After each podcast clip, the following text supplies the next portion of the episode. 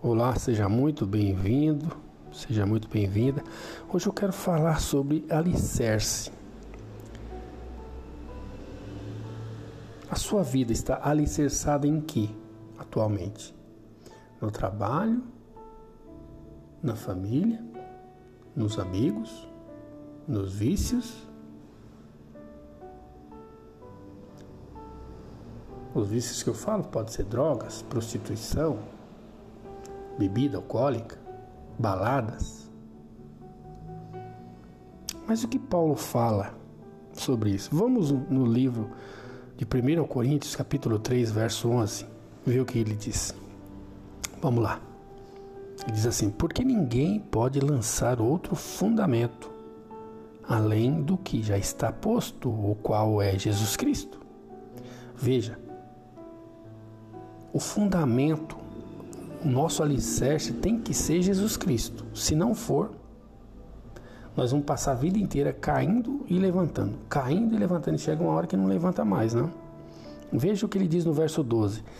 E, e, se alguém sobre este fundamento levanta um edifício de ouro, prata, pedras preciosas, madeira, feno, palha, a obra de cada um se manifestará. Parece aquela história dos três porquinhos e do e do lobo, né? Alguém lembra? Pois é. Olha só, a obra, verso 13, a obra de cada um se manifestará. Por quê? Se a sua, se o seu alicerce ele for de ouro, prata, pedras preciosas, madeira, feno, palha, tijolo, concreto, mas não tiver fundamento, fundamentado em Jesus Cristo, ele vai à ruína. Veja, verso 13: a obra de cada um se manifestará. Então, assim, se você está com a tua vida alicerçada no vício, vai se manifestar. Se ela está manifestada na prostituição, vai se manifestar. Seja lá no que for que a sua vida estiver alicerçada, ela vai manifestar a qualquer momento. Se ela estiver alicerçada em Jesus, aí pode vir um vento que for, ela não vai cair. Continuando o verso 13. Pois aquele dia a demonstrará, porque será revelada no fogo, e o fogo provará qual seja a obra de cada um. É. Ele dá um conselho aqui no verso 14, ó, se permanecer a obra de a obra que alguém sobre ele edificou, esse receberá um galardão. Ou seja, se você, se a tua obra estiver em Jesus, você vai receber o galardão. Agora, verso 15: Se a obra de alguém se queimar, sofrerá ele prejuízo, mas o tal será salvo, todavia, como que pelo fogo. Não sabeis vós que sois santuários de Deus? Você, você sabia que o teu corpo é santuário de Deus? E, o, e, e, e que o Espírito de Deus habita em você? Bom, se o teu corpo é santuário de Deus, então é claro que o Espírito Santo está em você. Só que para que o teu corpo seja um santuário de Deus, você tem que estar alicerçado no Espírito Santo e não em vícios. Se você tiver viciado em cachaça, cigarro, prostituição, safadeza, você acha que o Espírito Santo vai estar em você?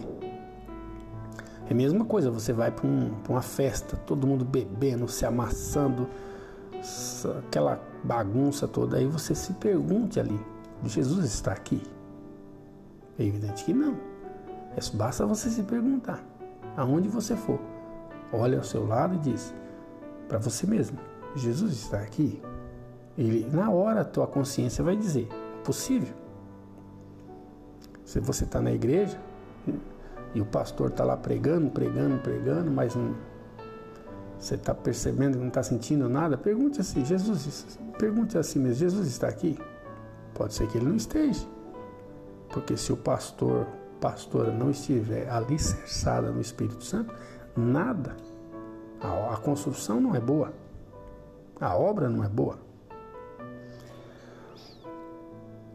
E olha o recado que Paulo diz aqui, ó. Se alguém destruir o santuário de Deus, Deus o destruirá, porque sagrado é o santuário de Deus, que sois vós. Veja, tem pessoas se destruindo com vícios, com drogas, com bebidas, com prostituição, com bagunça, destruindo o santuário, o corpo, o espírito, destruindo tudo aquilo que Deus deu. Se enganando. As pessoas estão se enganando, achando que vão viver para sempre.